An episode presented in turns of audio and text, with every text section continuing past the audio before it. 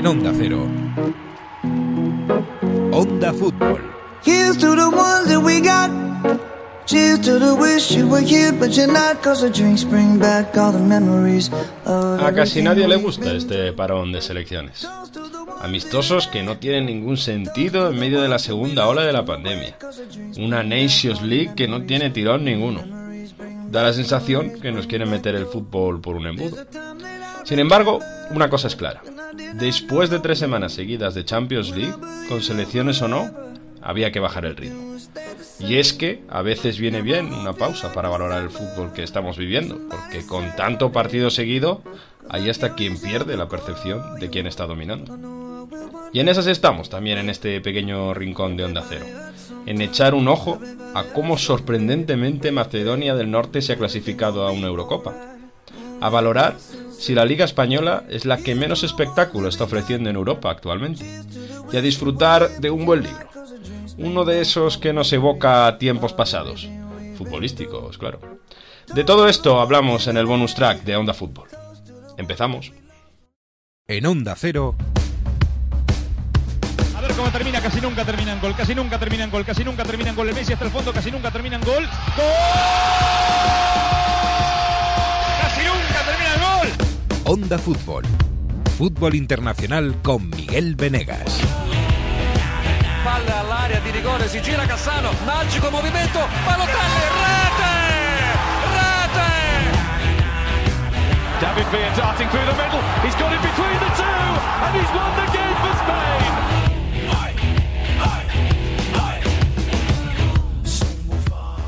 Bienvenidos al bonus track de Onda Fútbol. El que conoce ya este programa, sabéis que realizamos este tipo de programas, este tipo de bonus track, cuando la actividad en el fútbol se para un poco, cuando hay este parón de selecciones y nos dedicamos a hablar un poco más de otras cosas que no están tan pegadas a la actualidad.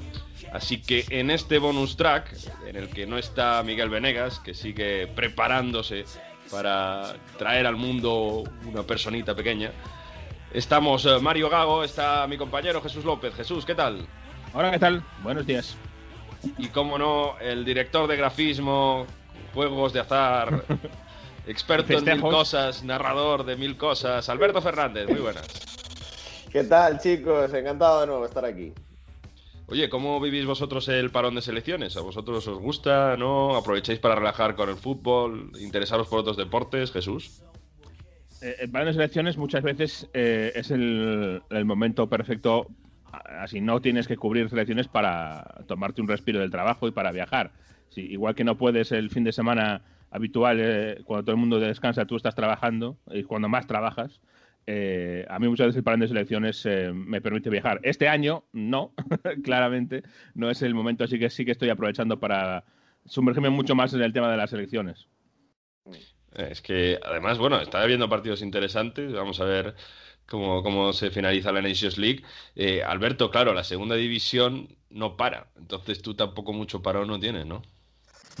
No, no, no, la segunda no para y eso que ya van unos cuantos años en los que no solo nosotros como medios de comunicación, sino que los propios protagonistas, eh, entrenadores, jugadores, presidentes de clubes eh, proponen el parón, ¿no? Que se ajuste un calendario que ya de por sí es un poco más largo en segunda.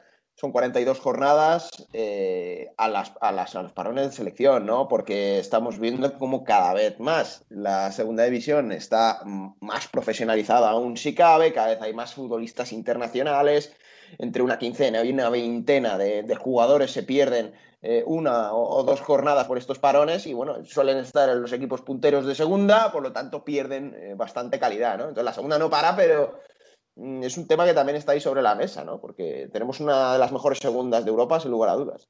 Mm. Fíjate que yo pensaba que en este parón de selecciones eh, al menos iban a quitar los amistosos, porque no tenía mucho sentido con la pandemia avanzando. Por cierto, ha dicho España que hay que llegar con PCR, así que cuando tenga que volver a España eh, tengo que hacerme el test otra vez. Así que bueno, desde Italia vamos te a... va a tocar, te va a tocar. Bueno, eh, vamos a ver lo que pasa para, para ver cómo se va a volver a España en estos tiempos de pandemia, a ver si se puede controlar. En cualquier caso, estamos en este bonus track y Jesús, queríamos hablar con un experto, al que ahora vamos a saludar, para hablar un poco de los límites salariales de la liga. Ha perdido la liga un poco de interés y, de capacidad económica respecto a Premier League, que bueno, siempre ha estado un poco por debajo. Serie A, Bundesliga, incluso algunas que otras ligas. Sí, de hecho nos escucha ya Roberto Bayón, que es un experto en la economía del fútbol, en el control financiero específicamente de la liga. Creo que es interesante aprovechar este parón para sumergirnos un poco en este tema, porque además este año más que nunca está teniendo efectos y consecuencias claras en lo que vemos en el terreno de juego. Así que vamos a hablar de dinero. Money makes the world go around, the world go around, the world go around. Money makes the world go around, it makes the world go round. Bueno, Roberto, eh, estamos interesados en conocer eh, cómo va a ser eh, esta temporada. sobre todo, nos llama mucho la atención este año la pérdida de competitividad de la liga, que es verdad que llevamos unos años viéndolo. Es una tendencia que, viene de, atrás, pero que este año parece haberse haber explotado ¿no? con este tema del COVID. Y queríamos saber primero si la liga tiene un control económico mucho más férreo que los demás, que parece que sí, y sobre todo cuáles son las particularidades de este año, que a lo mejor nos hace parecer algo que puede ser un poquito una, un espejismo, no lo sé. Bueno, pues sí, la liga en temas de control económico es mucho más estricta que el resto de ligas. La principal característica de la liga es que tiene un control económico a priori, es decir, antes de empezar la temporada, que es lo que la gente llama al final como tope salarial, que es que la liga te calcula más o menos los ingresos y gastos de la temporada y lo que tengas que pagar de dudas atrasadas y te calcula el tope salarial antes de empezar la temporada. Entonces los clubes tienen que adaptarse a ese tope salarial antes de empezar la temporada. El resto de ligas lo que hacen es al acabar la temporada te miran una serie de parámetros un poco más difusos y te pueden poner alguna multa si no cumpliste con su control económico. Pero la liga lo que hace es, antes de empezar, te reduce el gasto en plantilla deportiva, que es lo principal del club, para que tú no puedas endeudarte en una cantidad importante. Y luego tiene un control a posteriori, como el resto de ligas, que es que si, si no cumpliste ese control económico estrictamente, luego te puede multar o reducirte en temporadas sucesivas todo lo que te hayas desfasado esa temporada. Entonces tiene un doble control y muy estricto al contrario que otras ligas que suelen tener solamente a posteriori y bastante difuso. Eh, en ese control económico, en ese cálculo del gasto eh, en, plantilla deportiva, ¿se va a incluir o se incluye, eh, claro, no es lo mismo que a un jugador que le pagues 3 millones de euros que haya venido gratis que que haya pagado un traspaso de 50?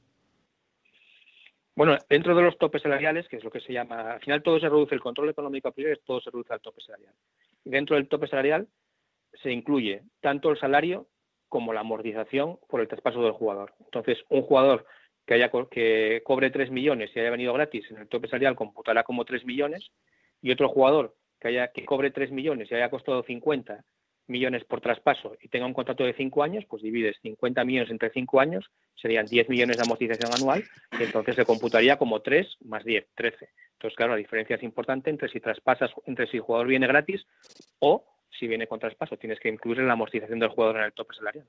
Claro.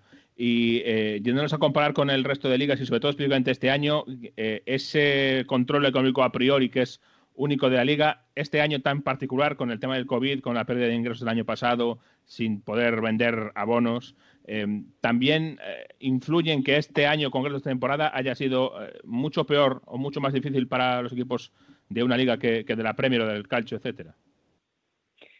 Sí, porque los equipos de, de Premier, Calcio y de todas las ligas, eh, al no tener ese control a priori, ellos más o menos pueden haber hecho durante esta pretemporada sus cálculos o sus, o sus proyecciones a futuro y ejercitarlas como a ellos les viniera bien, en gana. Simplemente ellos dicen, oye, pues mira, me voy a arriesgar en esto, me voy a arriesgar en lo otro, o voy a ahorrar aquí o allá. Tienen libertad para iniciar la temporada como ellos consideren oportuno. Sin embargo, la liga, al tener este control a priori, te obliga a reducir los gastos, porque todo jugador que no se encuentre, que se, te dan un tope salarial, y si tú no cumples ese tope salarial, la liga no te inscribe jugadores. Entonces tú tienes eh, un incentivo muy grande para ajustar al tope salarial, que es que a ti te interesa inscribir jugadores, porque evidentemente tienes que fichar jugadores para reforzar la plantilla. Este año con el COVID se relajó un poco un poco el tema, porque si no habría clubes que se verían incapacitados a fichar a inscribir a nadie y evidentemente por las pérdidas de ingresos del COVID y entonces lo que están haciendo es eh, por cada 100 euros que te ahorres de, por diversos motivos, porque dejes marchar a un jugador por traspasos o porque libres a un jugador, la liga te permite que invertir 25 en fichar a nuevos jugadores. Es decir, de los 100 que ahorras, te permite, te hace que 75 sean de ahorro y 25 para invertir en nuevos jugadores. Entonces, bueno, te permite así a jugadores que están en problemas económicos que por lo menos vayan inscribiendo jugadores por un valor menor de lo que ellos quisieran, pero por lo menos les permite ir inscribiendo jugadores y fichar a, otros nuevos para sustituir a los que, los que dejan marchar. Bueno, Roberto, yo te quería comentar eh, la diferencia un poco con Italia, ¿no? Porque en Italia hemos visto como en los últimos años, gracias a la, bajada de IRPF a los futbolistas, que todo viene de una ley para traer a gente que está fuera de Italia, que venga a trabajar a Italia, pero también se está aprovechando el fútbol. Bueno, pues parece que, eh, bueno, no, parece no, los datos están ahí, ¿no? Ha servido para traer a grandes futbolistas de, otras ligas a, Italia, ¿no? Es un poco como la ley Beckham que hubo en España.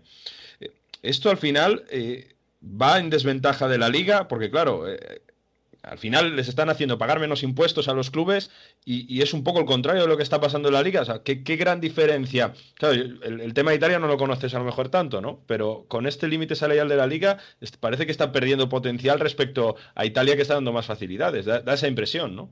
Bueno, España es el que tiene una legislación eh, más dura con respecto a, al tema fiscal con los deportistas. Evidentemente, como dices tú, en Italia, eh, esta nueva ley les permite que, bueno, normalmente los jugadores en esas categorías fichan neto de impuestos, o sea, un jugador dice, quiero cobrar dos millones de euros limpios, y a partir de ahí el club tiene que hacer los cálculos para, para decir, bueno, pues eso me supone, pues en España le supondrá dos millones netos, le supondrán cuatro millones, y la ventaja que tiene Italia es que fichar a ese mismo jugador le puede suponer 3 millones, o sea, se ahorra un millón de euros. Entonces es una ventaja competitiva que tienen, eh, sobre todo Italia. El resto de ligas son tienen un, sistema fiscal más, más beneficioso que de la liga española y la liga está intentando presionar al gobierno para que la cambie. Yo en estos momentos veo imposible que la cambien, pero bueno, hay que adaptarse a lo que hay. Yéndonos a, la comparación con, la Premier, claro, que incluso con el tema del Manchester City, cuando tuvo la sanción el año pasado, parecía que iba a tener la sanción de la UEFA por el, por el fair play financiero. Lo de la Premier siempre era posterior y, hubo una noticia cuando le pusieron la sanción de, bueno, pues eh, como le ha sancionado la UEFA por, la, por el fair play, eh, la Premier irá detrás y le tendrá que sancionar detrás. Es decir, que no hay ningún control económico real ni ningún poder de la Premier League en controlando los equipos, sobre todo a los grandes, porque, bueno, pues eh, si no les queda más remedio porque la UEFA se había puesto una multa, pues ellos iban detrás. Y una vez que han ganado el, caso de apelación, pues por supuesto eh, no se volvió a hablar nunca más de, que la Premier investigara ahí ese, fair play financiero.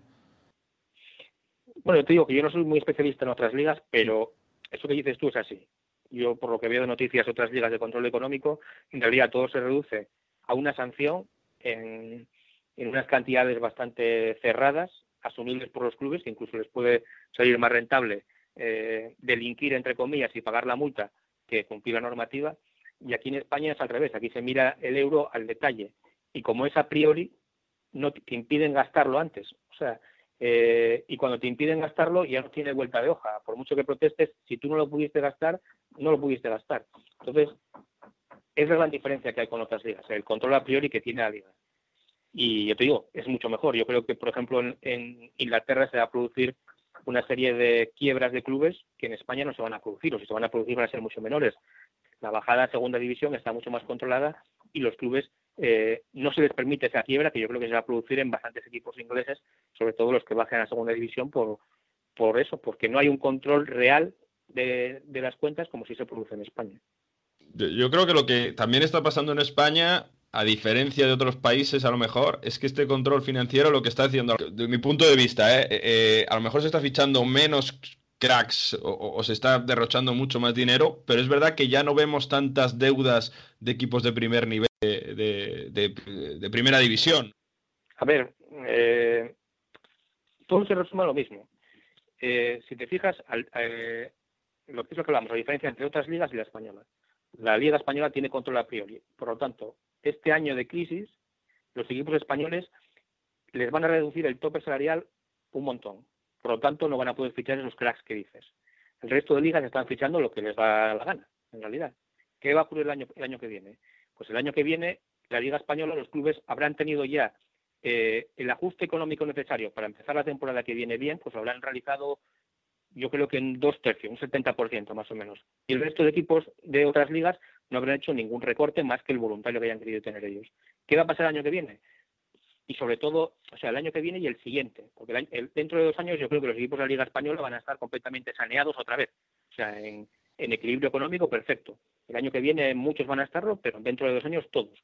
Pues dentro de un año o dos años, los equipos españoles volverán a estar en la situación que estaban antes de la crisis y, sin embargo, los de otras ligas van a, tener que asumir unas pérdidas por no haberse controlado durante este año de coronavirus y van a tener muchas más dificultades para fichar.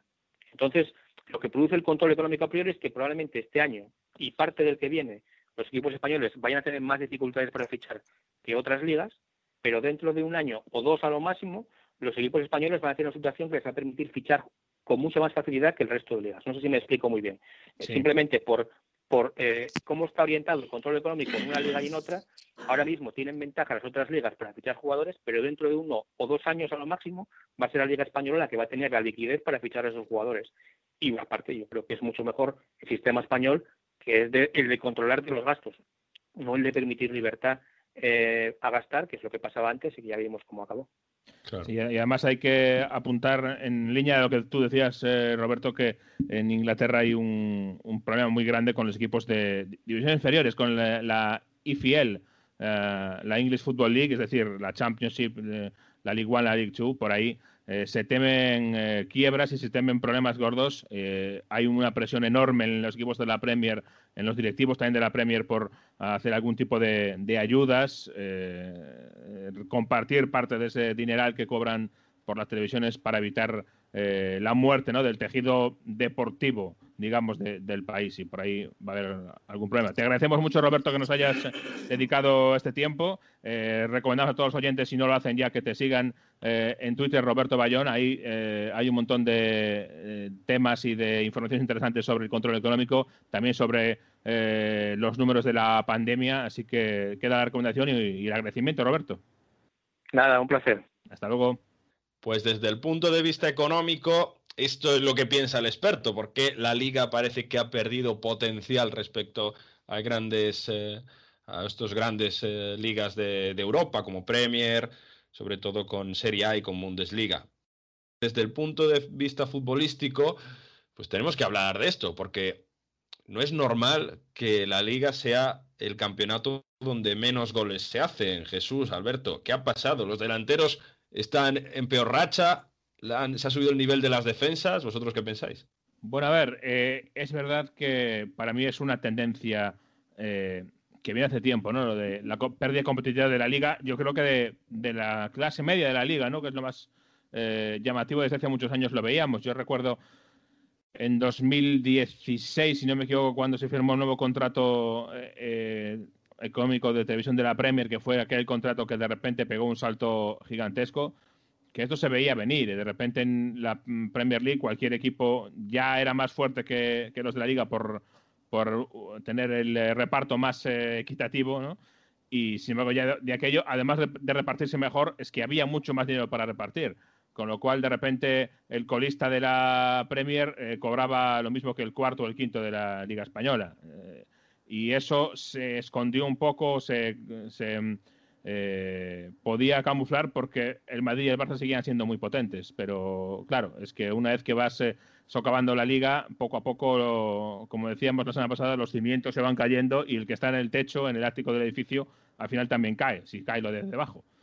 Con lo cual, por ahí yo creo que lo de la liga es un poquito una muerte anunciada. Es verdad lo que decía Roberto, que este año es más exagerado por el tema del COVID y del problema económico que, que, conlleva y puede ser que ese control económico nos vaya a imitar males mayores y que el año que viene y dentro de dos veamos un pequeño resurgir eh, con respecto a este año. Pero yo creo que es verdad que la carrera por la competitividad de la liga en sí, la competitividad general de la liga, está perdida y eso ha acabado afectando también a la competitividad de los dos grandes. Yo, yo, yo creo que el bajón del fútbol español, de la Liga Española, viene por dos, dos cosas muy clave, ¿no? Eh, una, que hemos visto como el dominio de, España, eh, tanto en selección como en clubes de primeros de década, o incluso un poco antes, ha sido también en base a un gran modelo de juego y grandes jugadores. Esos jugadores ahora ya tienen una edad, muchos son mayores, otros que contribuyeron a ese éxito se marcharon a otras ligas. Y, luego hay otra cosa que a mí me parece fundamental, ¿no? Es la, propia evolución del fútbol. hemos visto un modelo español que ha calado, que se ha copiado en otros sitios modelo sacar el balón jugado desde atrás, un fútbol elaborativo, un fútbol que acaba siendo de dominio y de ataque, incluso también el propio fútbol directo, pero que ahora la tendencia, como dice Jesús, y la evolución es hacia un fútbol mucho más veloz, un fútbol mucho más físico, y tenemos ejemplos claros, eh, lo estamos viendo, ¿no? Como un partido con un ritmo trepidante, como puede ser el, el City-Liverpool del otro día, comparado con cualquiera de la Liga Española, ¿no? Y ya no solo de equipos de zona media, ¿no? Te hablo de los grandes el, City de Guardiola, el, Leipzig de, Nagelsmann, el, por supuesto el Liverpool de Klopp, el, Bayern de Flick, el Atalanta, vemos como también tiene, tiene cosas así, ¿no? Eh, la Atalanta, la Atalanta, la Atalanta, Mario. La Atalanta tiene cositas así, ¿no? Un fútbol mucho más veloz, un fútbol más de distribución por el campo, un fútbol muchísimo más físico, en el que tiene su importancia lo táctico y lo técnico, pero, pero creo que mucho menos, ¿no? Y a eso estamos mutando. Y el fútbol español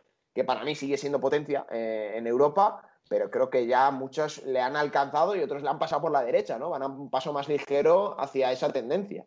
El fútbol español tiene que aprender ahora de los demás y hacer lo mismo que hicieron. Si los demás en 2008 copiaban del fútbol español y bebían de ahí, yo creo que ahora el fútbol español y los entrenadores españoles tienen que hacer ese ejercicio de, no sé si de humildad, pero eh, de ver lo que hacen otros. Eh, ahora mismo la escuela alemana de entrenadores yo creo que es la que está más arriba y, ver, porque yo creo que para hacia ahí va el fútbol. Una presión mucho más alta, una intensidad física, una exigencia física más alta y eso también va para los jugadores. Ojo, ya no va a valer dentro, en, eh, el que empieza ahora su carrera deportiva, ya no le va a valer como antes con ser un tipo que, tiene un buen toque de balón y que sabe un poco y tal y que tiene calidad. Solo con eso ya no te va a valer. Tienes que tener la calidad física eh, también para acompañarlo, porque si no te vas a quedar a medias. ¿eh? Y yo creo que esto es importante ver que viene por ahí el fútbol de la próxima década. Estoy de acuerdo en casi todo, eh, en el que tácticamente el fútbol español está se ha, quedado un poco atrás en el sentido de que los partidos están mucho más controlados y no se rompen como se rompen en Premier, como se están rompiendo en Italia, de ida y vuelta, lo que decís, mucho más físico. Pero yo creo que también la Liga Española tiene un déficit de delanteros bastante importante. Es decir, no hay un, ya no quiero decir un Cristiano Ronaldo, ¿no? Pero ya, eh, por ejemplo, Messi está a un nivel bajo, anotador. Si miramos la tabla de goleadores, al final está Oyarzábal, con 6, Alcácer, y luego ya Joao Félix, Luis Suárez con 5, Yago Aspas, o sea, Benzema lleva solo 4 goles, Messi tenemos que ir a buscarlo porque lleva eh, solo 3 y 2 de penalti.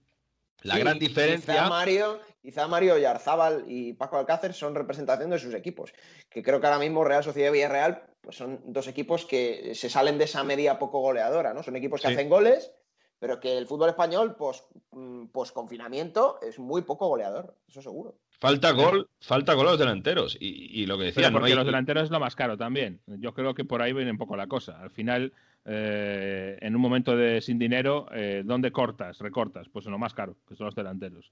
Y hay varios equipos que en ataque tienen bastantes carencias y, bastantes solares. Yo creo que por eso, porque al final es eh, lo más costoso.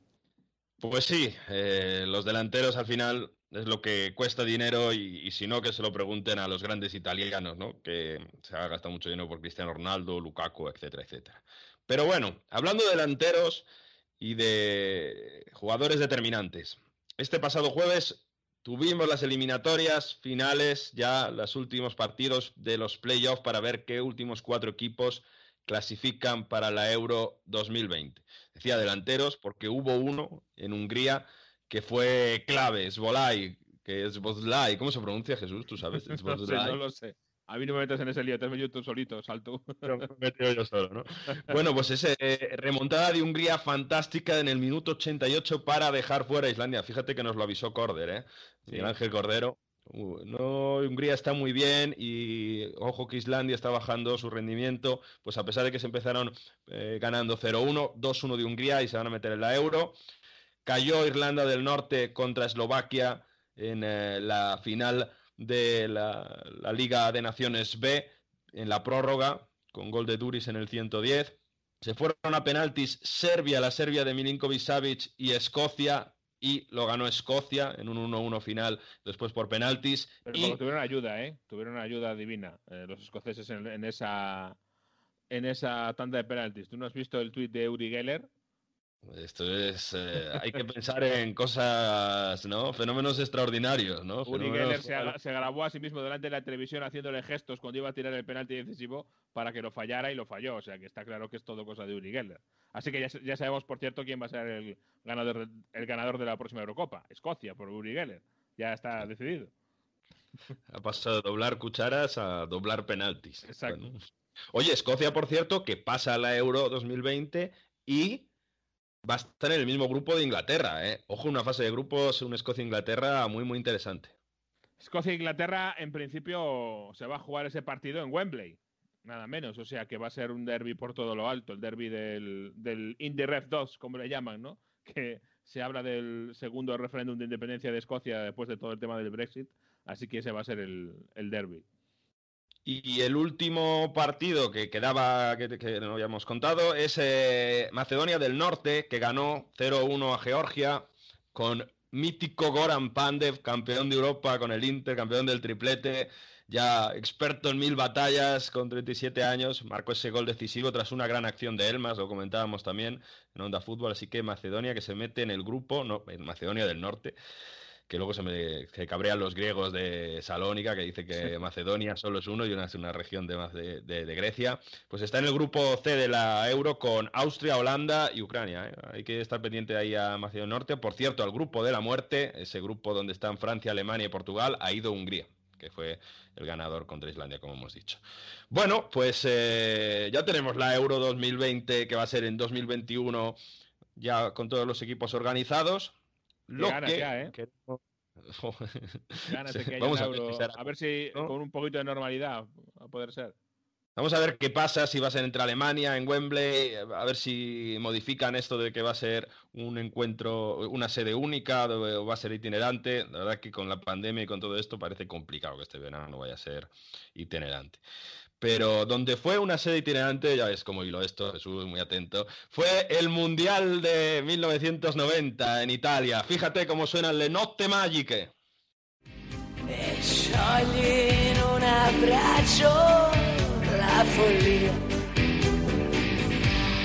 Notti magiche, il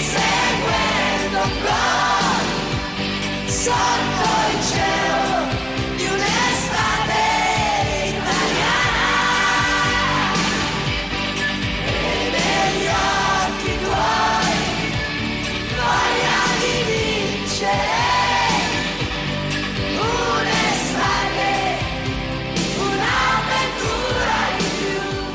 Bueno, esto es canción ligera ochentera, ¿no? Italiana. Esto debe ser el, el Mundial de Italia 90, Mario, esto que nos traes. Esto es una canción, yo creo que de las mejores canciones que se han hecho como himno de un mundial. Le Notte Magiche en Italia 90, que mundial con tantos personajes, con tantas historias. Seguramente la más famosa es Maradona, que en San Paolo, en el estadio de Nápoles, donde jugaban. Pero bueno, está el escupitajo de Rijkaard, está la Italia de Gascoigne, está Roger Mila. Es, yo creo que hay muchísimas, muchísimas cosas que contar. Y para eso he invitado a mi amigo periodista Mateo Fontana de Verona, que ha escrito hace poco un libro fantástico sobre Italia 90 que resume todo, pero todo lo que hay que hablar en ese mundial, futbolístico, extrafutbolístico, así que yo creo que hay que hablar eh, con él porque este libro merece mucho la pena. Un estate in Italia. Mateo Fontana, ¿cómo estás, amigo? Ciao, tutto bene? Eh, in Italia eh, con eh, il Covid dura come in Spagna, ma, ma, siamo qua, somos aquí. Todo bien. Estamos vivos, ¿no? Estamos vivos.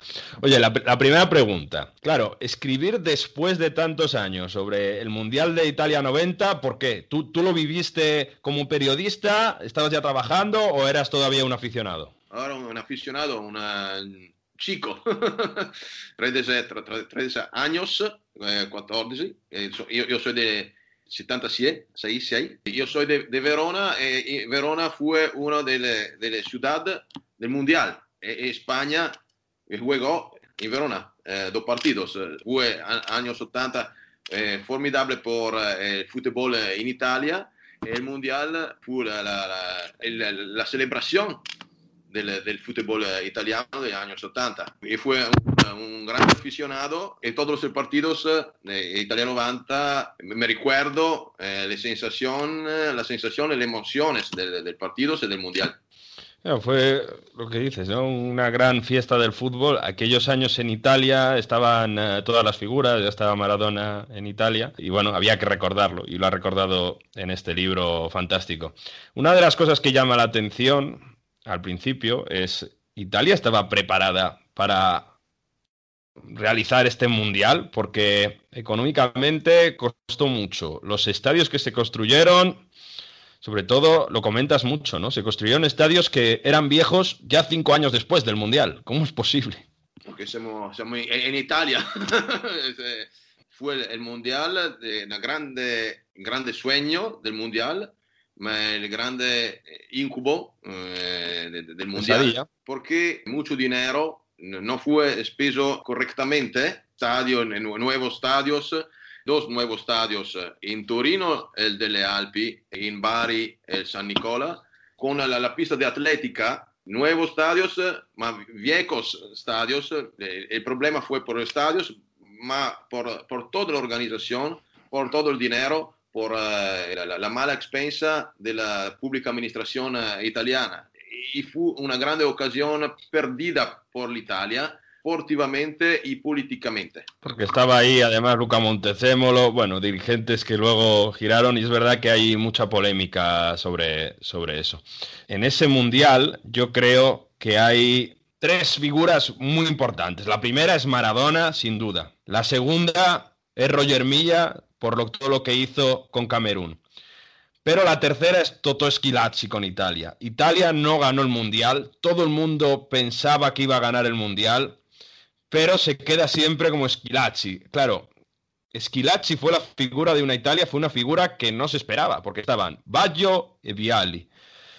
Eh, ¿Cómo, te explicas esa Italia de Schilacci? Eh, ¿Por qué funcionó así de, de- de raro, no? ¿Por qué un jugador que solo lo hace tan bien en ese mundial y después desaparece? Fue la, magia del Mondial d'Italia 90, le note magiche. Schilacci, un año prima del Mundial, fue un, un delantero in Serie B con Messina, fue Juventus, que jugó una- una buen cam- un grande campionato in Serie A, commissario tecnico nazionale Vicini, de- dell'ultima convocazione por el Mundial fue por Schilacci y fue, ma no, tito- no fue titular Schilacci all'inizio, era eh, Gianluca Vialli, el grande delantero por l'Italia. E al primo partido, el primo partido dell'Italia contro Austria al Stadio Olimpico de Roma entra Schilacci e dopo 5 minutos eh, siglò il gol por la vittoria d'Italia contra Austria en el Olímpico y fue el inicio de una historia, de un romanzo, romanzo de, de, de Schilacci y de l'Italia del, del Mundial. Todos eh, recuerdan eh, la, la, la, la- la- una historia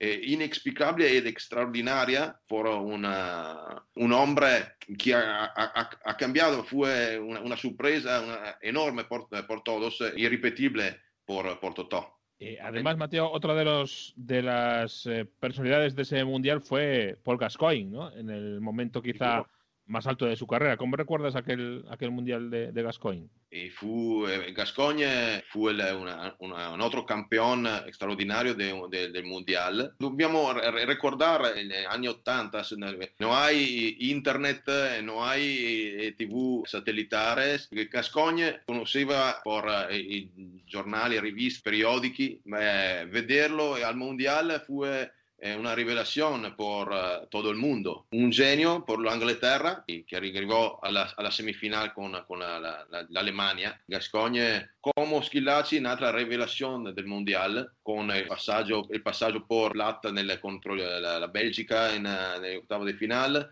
con eh, l'assist per eh, do penalty di, di Gary Lineker eh, contro Camerun finale triste di, di Gascogne con eh, il cartellino amarillo per la squalifica contro eh, l'Alemania, ma resta la- il ricordo di un fantastico ventore della pelota con todas le, le, le, storie, le storie de, de, de, della vita di Gascogna, di Gaza, è, un'immagine, un'immagine fantastica di Gascogna nel Mondiale de Italia 90. Está muy bien ese capítulo dedicado a esa semifinal Alemania-Inglaterra con esa cartelino yalo, como, como dice Mateo, con esa amonestación que, que, mm, recibe Gascoigne. Y, y cómo, bueno, explicas muy bien todo, toda esa amargura que sufre porque no iba a jugar en la final del Mundial, aunque luego acabó eliminado, pero como muchos dicen que podía haber sido el principio del fin, de lo que luego sufriría el, el, grande jugador. Por cierto, que luego vino Italia, estuvo la Lazio, en definitiva. Para acabar con el Mundial 90, es que tenemos, o sea, se puede hablar de todos los partidos, porque como decía, eh, pasa de todo, desde que la derrota de Argentina en el partido inaugural contra Camerún, de, de todo, de todo. Pero volviendo a Italia, ¿es de verdad un trauma para Italia no haber ganado ese Mundial?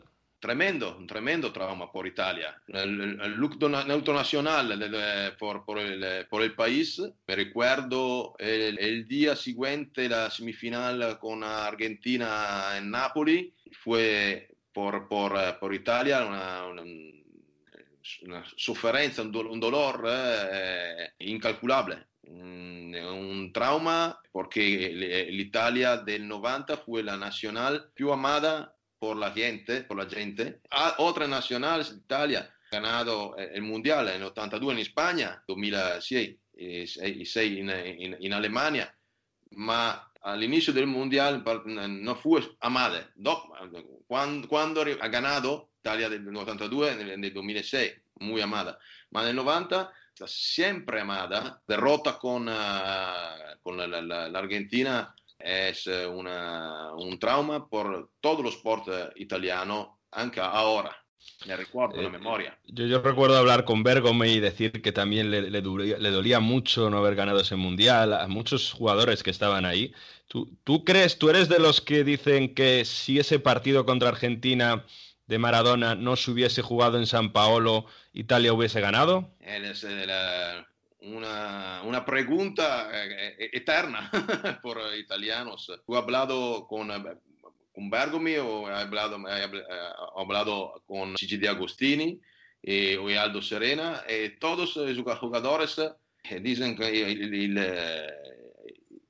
in, in, Napoli como en, en, el de Roma, cuadra, el equipo fue aficionados no fue così calorosi, passionali. E Napoli è, è, è, è il regno di Diego Maradona. Very, è molto difficile per, per l'Italia passare da, dall'Olimpico a Napoli, ma i giocatori dell'Italia dicono, dicono che Napoli, se, jugando en, en Roma, Italia va a ganar contra Argentina. Es verdad que los jugadores dicen que no había ese apoyo, pero bueno, que tampoco hubo silbidos como hay alguno que luego ha exagerado. No, no es que en Napoli la gente apoyase a Maradona, pero es verdad que no había ese apoyo caluroso para, para la selección. Mateo, eh, lo, lo tenemos que dejar aquí. Solo muy rápido, tú eres de Verona. Este año el Verona puede clasificar a Europa porque lo estamos viendo muy bien, ¿eh? Muy bien, en Verona es... Uh vietato a hablar de, de Europa. Eh, Está prohibido. Cruz, eh, el entrenador eh, es eh, muy severo y, y, si tú hablas, si tú hablas de, de, de Europa. Os tiene, os tiene ahí muy, muy, muy duros con esto. Estamos haciendo muy bien el Verona, ¿eh? ya hablaremos en próximos capítulos de Onda Fútbol más en profundidad. Pero bueno, eh, queríamos recordar Italia 90 en ese gran libro de Un Estate en Italia que ha escrito Mateo Fontana. Por cierto, en estos días Mateo Fontana saca otro libro que está dedicado a Eljaer, uh, y Elgaer Síndaco, Elgaer alcalde, así que va a salir mucha suerte con ese libro, Mateo, hablaremos seguramente de él eh, en un futuro, ya te haré una visita ahí para, para tenerlo.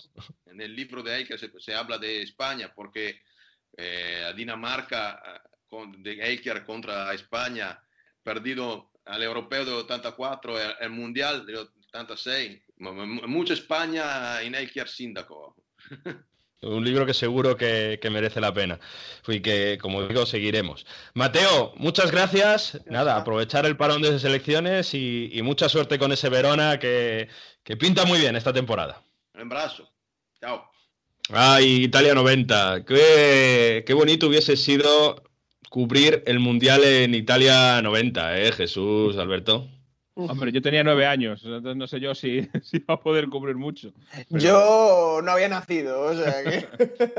yo, yo, yo, nací ese... en, yo, nací en, septiembre del 90, ¿eh? o sea que casi, casi estaba ahí. Casi, sí.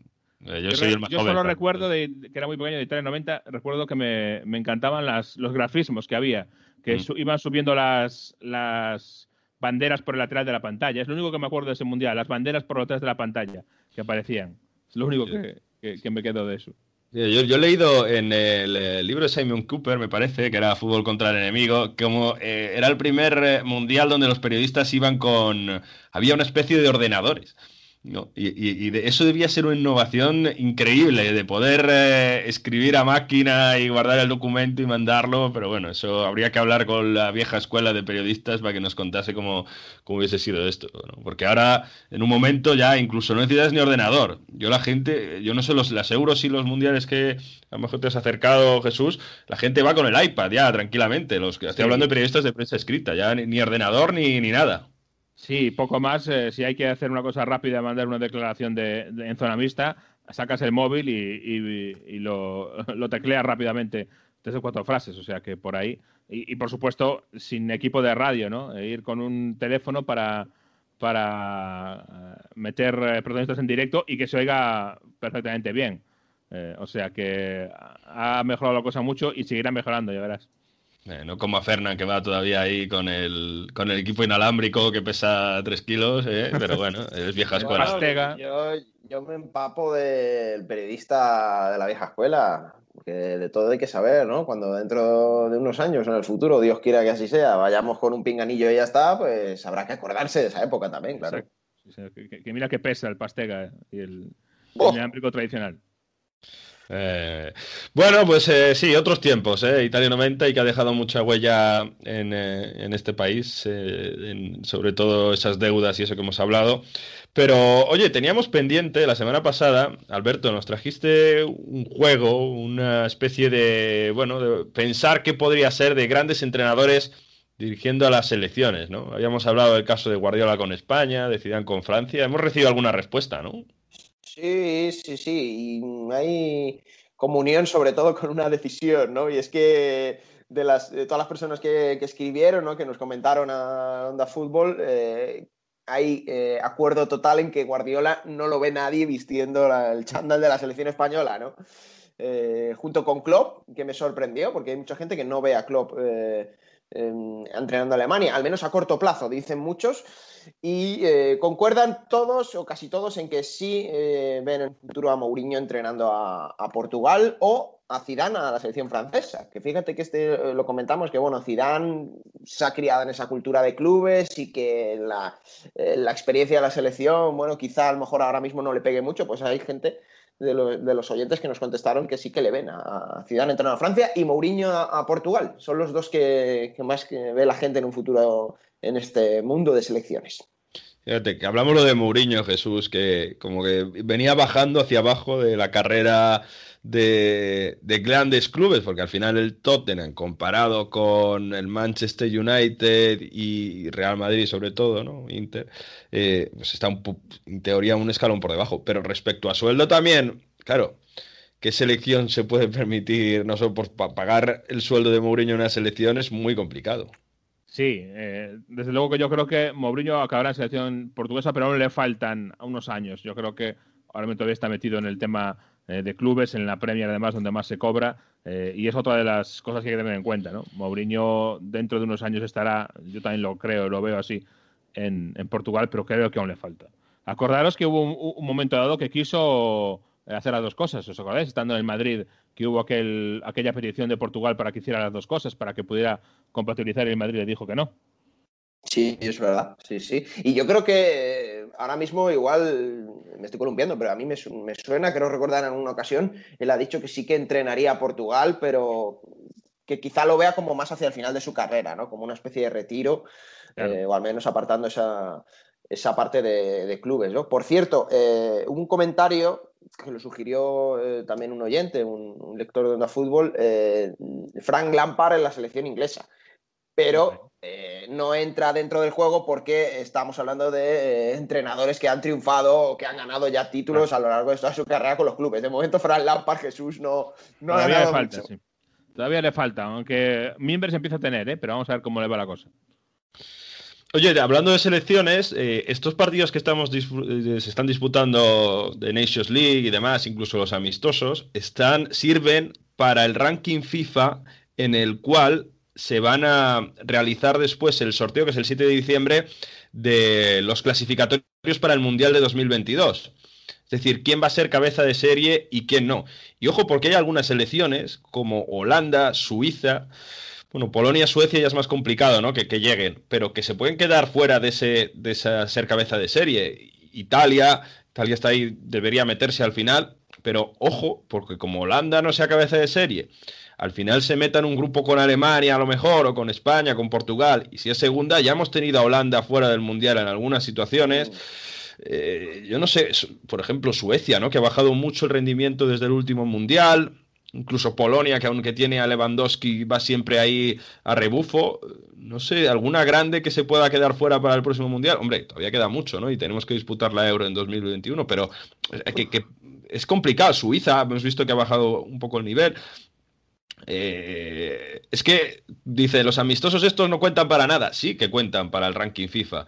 Y hay quien se lo toma con menos, eh, con, con más seriedad, con menos seriedad, lo mismo de la Nations League, y al final esto cuenta. ¿eh? Yo veo algunas selecciones que tienen que espabilar en estos, eh, en estos días porque, insisto, empieza ya las eliminatorias para el Mundial 2022 y solo pasa el primero de grupo. Fíjate, Sí. yo creo que vimos mm, hace unos años una débil Italia, luego vimos una débil Inglaterra, vimos una débil Holanda, como tú has dicho, pues yo creo que todas estas ya se han recuperado. Y del resto de las gordas no veo a ninguna quedándose fuera. Eh, no veo a Alemania, no veo a España, no veo a Francia quedándose fuera ahora mismo. Por lo tanto, yo creo que mm, a lo mejor no hay ninguna sorpresa de las gordas, ¿no? De que alguna se pueda quedar fuera. Y además sería unas- un problema si alguna se queda, por ejemplo, Países Bajos fuera del primer puesto del- de la cabeza de serie. Sería un problema para eh, Países Bajos y para el equipo al que le toque, el equipo grande al que le toque en su grupo, ¿eh? porque entonces ahí metemos a dos en el mismo corral. Ojito con eso, sí. Eh, ya habrá tiempo de hablar de- del tema de selecciones, mundial. Todavía tenemos que jugar la Eurocopa, así que. A, a ver cuándo. Bueno, pues. que por cierto, se va a llamar Euro 2020, aunque se va a jugar en Euro en 2021. Y por cierto, va, parece que va a ser una sede única y no va a ser itinerante respecto a la idea original para intentar, bueno, que haya menos contagios. Y vamos a ver porque Wembley y Alemania son las favoritas. Bueno, sí. algo positivo, algo positivo por fin de- del coronavirus, ¿no? Que haya cambiado eso. Sí. No, Bueno, no, veía muy, no estaba muy, muy clara la historia esa de la, del euro itinerante, era un poco raro, sí. Jugar partidos de la Euro en Baku y después en Roma. En fin, vamos a ver qué decide la, la UEFA. Yo creo que podemos dejarlo aquí, este Onda Fútbol Bonus Track. Eh, ya la semana que viene volvemos a normalidad, entre comillas, volvemos a las ligas, volverá la Champions, los tres jornadas otra vez seguidas. Así que nada, de aprovechar, descansar un poco, que el mes de noviembre, inicios de diciembre, viene cargadito, Alberto. Pues sí, yo creo que estamos en la primera fase decisiva de la temporada, suponiendo que todo vaya a ir normal. Entramos en un tramo en el que va a ser muy importante para el devenir de unos cuantos equipos. ¿no? Entonces hay que prepararse para ello, desde luego. Un abrazo a Fernán. Chao. Jesús, prepárate que vienen muchas curvas, ¿eh? con grandes partidos en Premier y, y en Champions para cerrar este 2020. Vienen curvas, ¿eh? Bueno, hasta la semana que viene, Jesús. Adiós. Y nosotros nos vamos la próxima semana, el lunes, alrededor de la una a las 2 del mediodía. Podéis encontrar el nuevo Onda Fútbol en la web de ondacero.es. ¿Estará Miguel Venegas? Sí, no. Bueno, no lo sabemos. En cualquier caso, ahí estaremos. Y mientras tanto, disfruten del fútbol. Hasta la semana que viene.